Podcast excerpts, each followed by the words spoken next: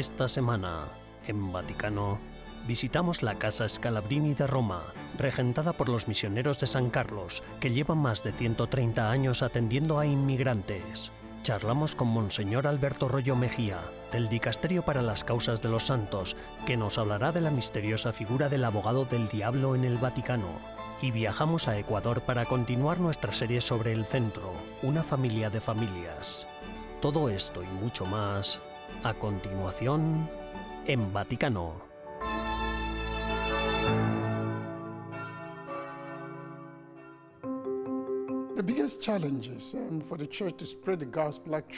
El mayor desafío para que la Iglesia difunda el Evangelio es el problema de la secularización. La gente piensa que no necesita a Dios y nadie quiere renunciar a sus propias ideas.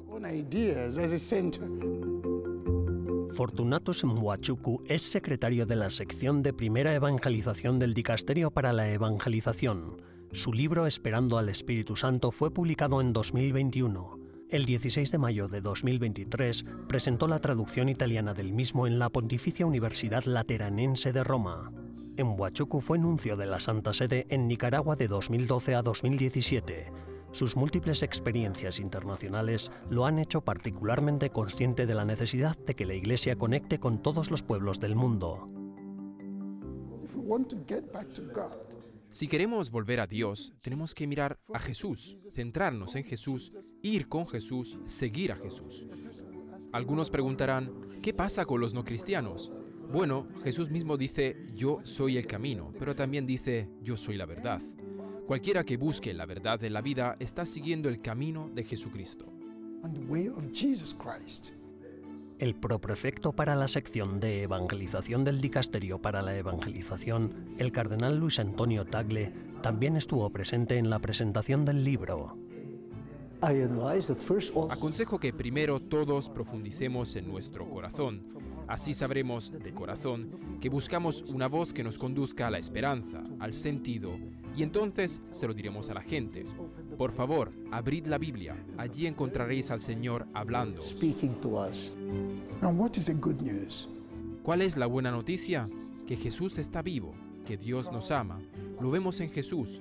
La gente que está abandonada, la gente en la que nadie piensa, la gente que está viviendo las consecuencias de los desastres. Esa gente necesita que alguien les haga sentir, les haga oír y les haga saber que Dios les ama y que no están solos, es decir, necesitan que se les evangelice.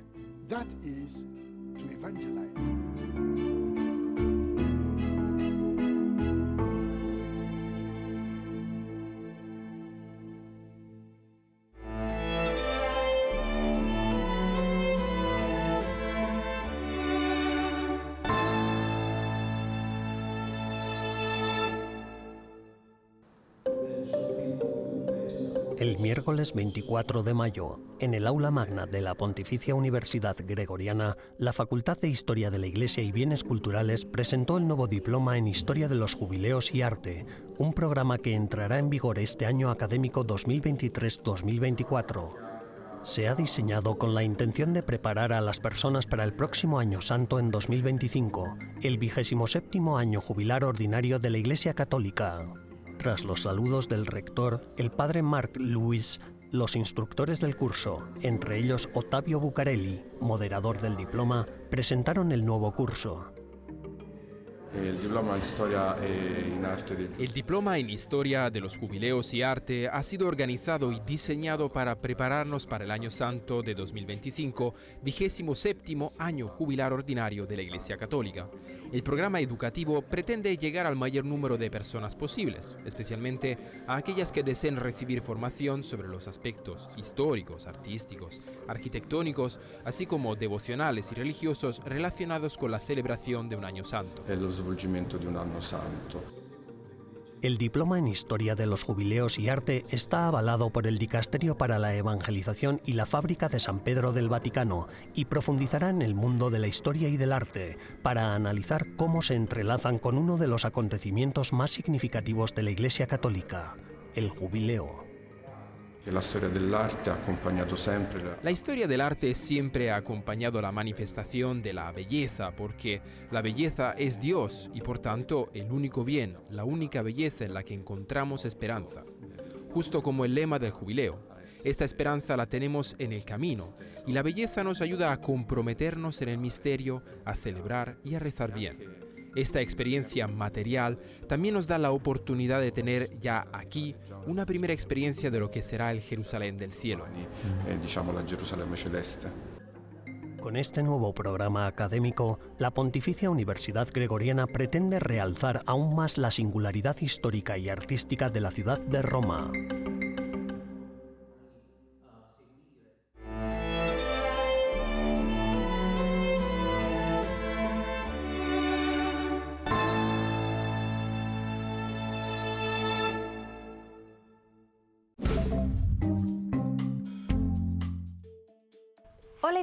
A las novedades del Vaticano de esta semana, las noticias más relevantes del Santo Padre y del Vaticano. En la solemnidad de Pentecostés, el Papa Francisco instó a los católicos a invocar diariamente al Espíritu Santo para traer armonía a un mundo dividido, a una iglesia polarizada y a los corazones rotos. Hablando en la Basílica de San Pedro, el Papa explicó que el papel del Espíritu Santo es hacer que las realidades creadas pasen del desorden al orden y de la confusión a la armonía. El Santo Padre, que había cancelado todas sus audiencias debido a una fiebre, presidió la misa, pero no fue el celebrante principal.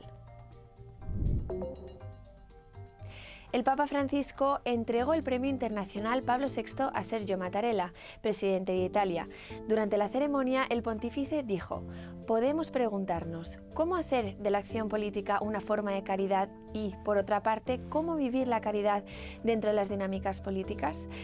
El premio se concede a personas o instituciones que con sus estudios o con sus obras han contribuido al crecimiento del sentido religioso en el mundo. El Vaticano ha publicado una serie de recomendaciones para amar mejor al prójimo en las redes sociales. El texto de 20 páginas hacia la plena presencia es una reflexión pastoral sobre el compromiso con las redes sociales. Aborda los retos a los que se enfrentan los cristianos en el uso de las redes sociales. Entre los temas tratados en la reflexión pastoral figuran la sobrecarga de información, el desplazamiento constante, el testimonio de Cristo, la desintoxicación digital y la construcción de la comunidad en un mundo fragmentado. El pontífice nombró al sacerdote Monseñor Edward Loss de Erie, Pensilvania, para dirigir la diócesis de Kalamazoo, en Michigan. Loss tiene 61 años y sucede a Monseñor Paul Bradley, de 77, cuya renuncia fue aceptada por el Papa este pasado 23 de mayo. La diócesis, que abarca hasta nueve condados del suroeste de Michigan, tiene 59 parroquias, 21 escuelas católicas y casi 80.000 católicos. La Iglesia Católica está un paso más cerca de canonizar a un santo surfista. El Papa Francisco, en un decreto emitido por la Congregación para la Causa de los Santos, reconoce la virtud heroica del ángel surfista brasileño Guido Schaffer. Schaffer era seminarista, médico y apasionado del surf. Se ahogó practicando su deporte favorito en 2009 frente a la costa de Río de Janeiro a los 34 años, antes de poder cumplir su deseo de ordenarse sacerdote. Ahora queda que la Iglesia apruebe un milagro atribuido a su intercesión antes de que pueda ser beatificado. Gracias por acompañarnos durante las novedades del Vaticano de esta semana. Les ha informado Almudena Martínez Bordiú para EWTN Vaticano.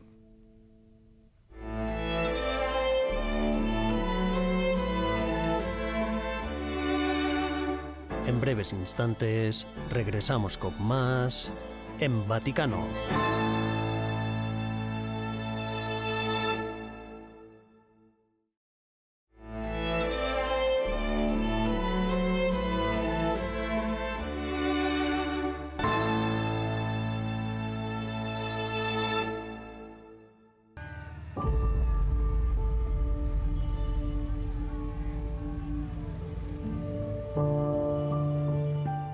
En su primer viaje fuera de Roma, en julio de 2013, el Papa Francisco viajó a Lampedusa, isla ubicada a medio camino entre Europa y África y una de las puertas más cercanas al viejo continente para los migrantes que cruzan el Mediterráneo. A la vuelta de su viaje, dirigió una misiva a las órdenes religiosas, exhortándolas sobre lo que debían hacer con los refugiados. vuestros conventos están vacíos y deben dedicarse a la carne de Cristo. Beati Scalabrini. Canonizado por el Papa Francisco en 2022, Juan Bautista Scalabrini respondió a esa llamada. In Scalabrini, we really we find a very prophetic person. En Scalabrini encontramos a un profeta, un profeta de la iglesia al que deberíamos seguir, especialmente en nuestros tiempos, a los que incluso los sociólogos se refieren como la era de la migración. San Scalabrini colaboró con el Vaticano en el siglo XIX para atender a los emigrantes italianos que iban a América. Obispo diocesano cerca de Milán, visitó más de 300 parroquias y se dio cuenta de que sus feligreses, su rebaño, habían desaparecido. Cien años después, la dinámica ha cambiado y ahora es Italia la que recibe la afluencia de inmigrantes. ¿Ha cambiado esta nueva dinámica la misión? Desde el punto de vista de nuestros orígenes, ver que Italia no es solo un lugar de origen de misión para los misioneros calabrinianos, sino que se ha convertido en un lugar de misión, sí que ha sido un cambio muy grande e importante para nuestra mentalidad.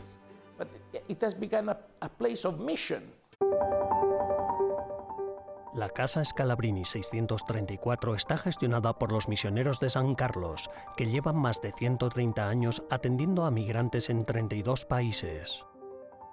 Este era su seminario, pero tras escuchar el discurso del Papa Francisco, se transformó en un centro de acogida para migrantes. La Casa Scalabrini está gestionada principalmente por laicos que se preocupan porque la misión de Scalabrini y del Papa Francisco se mantenga en primer plano.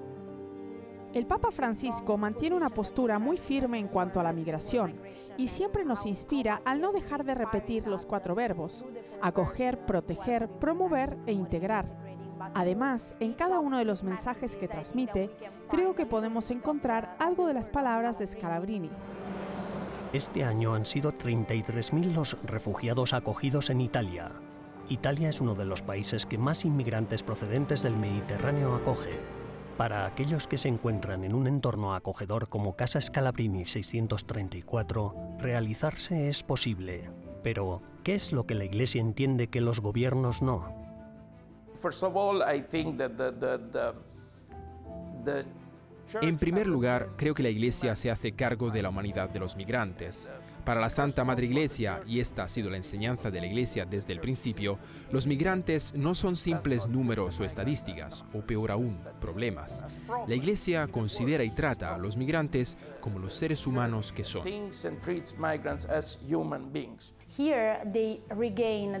Aquí recuperan esa autonomía que probablemente perdieron dentro del conglomerado gubernamental. Se sienten como en casa, como el chico aquel que ofreció su testimonio, que nos contaba lo desagradable que era para él tener que firmar cada vez que pisaba la oficina del gobierno. No se sentía libre para moverse. Aquí recuperan su libertad de movimiento, su vida. Empiezan a sentirse más como en su propio país y a tener una sensación de autonomía y libertad. Creo que eso hace que la gente crea aún más en el proyecto, porque están realmente comprometidos con lo que aquí construimos entre todos. Aunque la mayoría de los acogidos en Casa Scalabrini optan por quedarse el mayor tiempo posible, hay un límite de tiempo. La estancia media es de seis meses.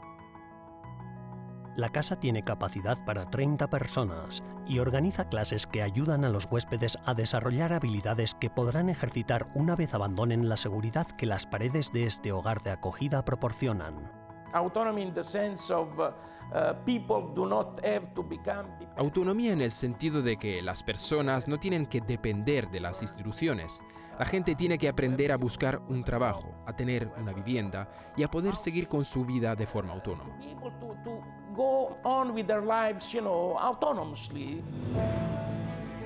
Los centros de tramitación gubernamentales otorgan documentos a los inmigrantes, pero no los integran en la sociedad.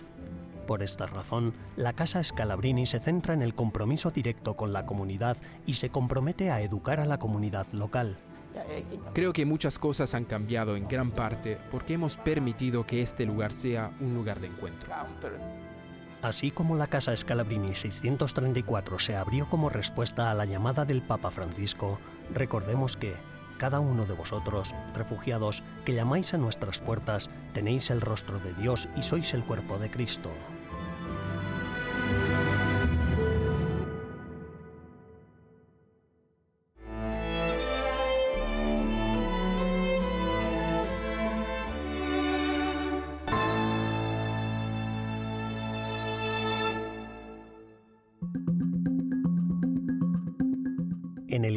Intrigante mundo de las causas de los santos existe la misteriosa figura del Advocatus Diaboli, que en latín significa abogado del diablo, el que argumenta en contra de la canonización de un candidato con el fin de descubrir cualquier defecto de carácter o tergiversación de las pruebas a favor de la canonización. En esta esclarecedora conversación, Monseñor Rollo Mejía, promotor de la fe del Dicasterio para las Causas de los Santos, comparte su experiencia sobre el papel del abogado del diablo en el proceso de canonización, la evolución de esta figura a lo largo de la historia y los cambios implementados por el Papa Juan Pablo II para facilitar el proceso de canonización. Quería comenzar preguntándole sobre la figura del llamado abogado del diablo, que fue eh, instaurada por Sixto V para proteger la veracidad de los argumentos que promovían la causa de los nuevos candidatos a la canonización.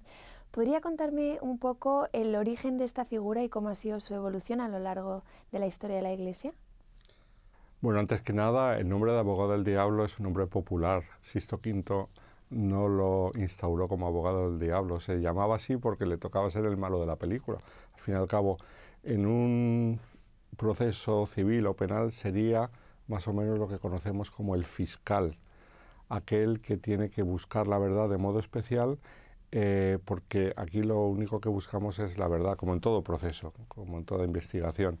El proceso de canonización es como una investigación y lo que se hace es discernir la voluntad de Dios sobre una persona. Entonces, eh, en ese discernimiento es fundamental alguien que ayude a buscar la verdad. ¿Por qué? Porque a veces, pues por excesivo cariño, por devoción, a veces por distracción, a veces por otro tipo de motivos, pues se puede presentar la figura mm, de modo no adecuado. En 1984, Juan Pablo II quitó un poco de peso a esta figura, por así decirlo, y redujo su influencia para facilitar un poco los procesos de canonización.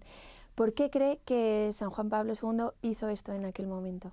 Con el desarrollo de las ciencias históricas se vio más cada vez la necesidad de profundizar en, el lado histórico de las causas, sea de martirio, incluso sea de cualquier servo de Dios, el contexto histórico, ver un poco la persona, también el desarrollo de las ciencias psicológicas influyeron mucho, porque claro, la psicología de un siervo de Dios, de un candidato a los altares, influye en la persona, todo eso antes no se tenía en cuenta. Entonces entraron en juego una serie de personajes, que, son hoy en día, por ejemplo, los relatores, los peritos históricos, que antiguamente no existían. Van sistematizando el trabajo y cuando llega al promotor de la fe y por lo tanto a los consultores teólogos, la causa ya está muy filtrada y muy preparada y muchas de las cuestiones que podrían salir para, para clarificar ya están clarificadas. Entonces eso ha agilizado mucho las causas.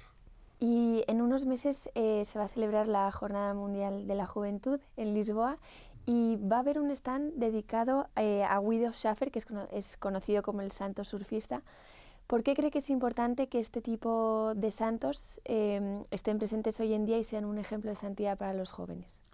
Guido Schäfer está ya, ya, ya, ya a punto, si Dios quiere pronto, de llegar a la declaración de venerable que podría ocurrir incluso antes de la final, del final de este mes de mayo.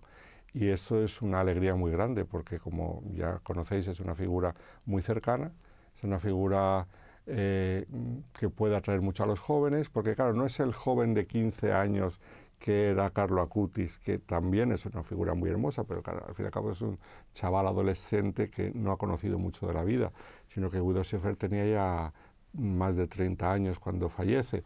Entonces es una persona que ha pasado la adolescencia, ha pasado ya la juventud, va camino de la madurez, y entonces sus opciones de vida, que fue fundamentalmente su opción fue Jesucristo, pues muchas gracias, Monseñor. Nada, encantado, con mucho gusto.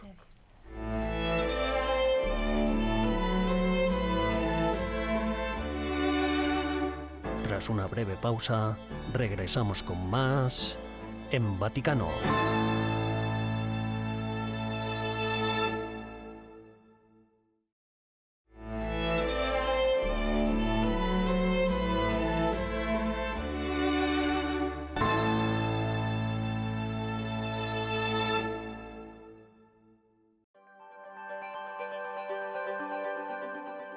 Ayudar a los otros a construir sus vidas desde las necesidades básicas. Desde Vaticano les traemos la segunda parte de cinco series acerca del centro Una familia de familias en Quito, Ecuador. Uno de sus patrocinadores es la Fundación Papal, la única entidad de caridad exclusiva que cumple con los pedidos del Santo Padre. El personal del centro comparte su experiencia a través de cartas al Papa Francisco. Querido Papa Francisco, mi nombre es Edwin Germán Ruales Arias. Por este medio pedirle oración.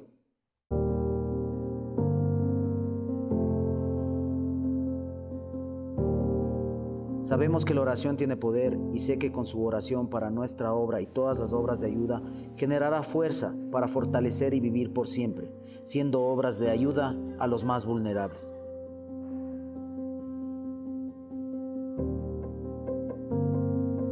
Perfecto. Más luego necesito que me indiquen eso, más que nada.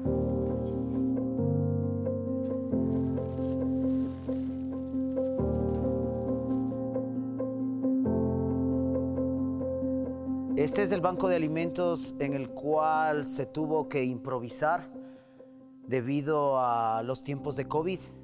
Anteriormente nosotros servíamos a nuestra comunidad, a nuestras a nuestras familias con tres comidas diarias y el día sábado, los fines de semana, hacíamos el tema de una olla solidaria, a, poderles solventar a nuestras familias con, con kits alimenticios, ya que ellos se encontraban en sus casas. Aquí es el proceso de los kits que vamos elaborando. Eh, son unos kits que tienen los, los, productos básicos para que las familias puedan alimentarse. Y este es un kit básico para cuatro personas, dos niños, padre y madre. Acá tenemos otros kits que ya van para cinco personas, con un dulce para los kids, para los niños. Eh, tratamos de que en estos kits se fundamente más con otro tipo de proteína como pollo, como hígado,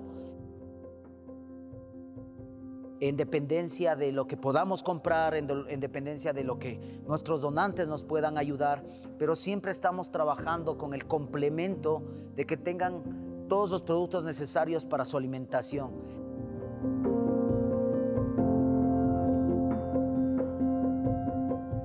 No tienen trabajo y no tienen comida para llevar a sus casas. Nuestro objetivo es que la gente sienta que se transforma que la gente sienta eh, empoderada y que crea que sí puede tener una vida mejor.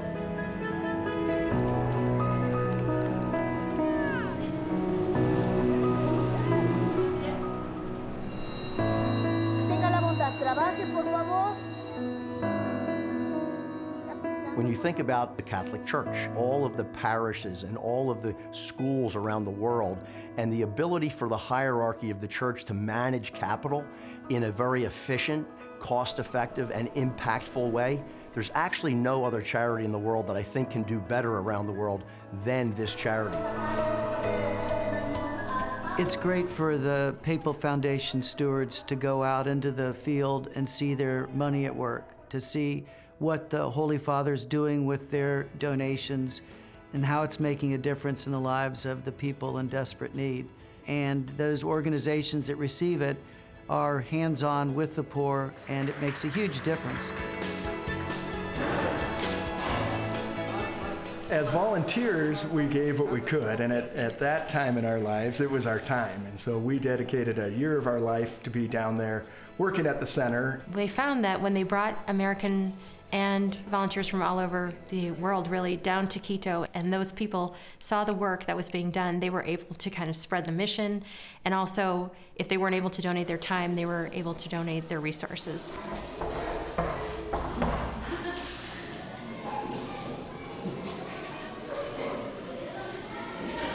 Here the chairs rustling and the, the kids like, ah. Hola, hola,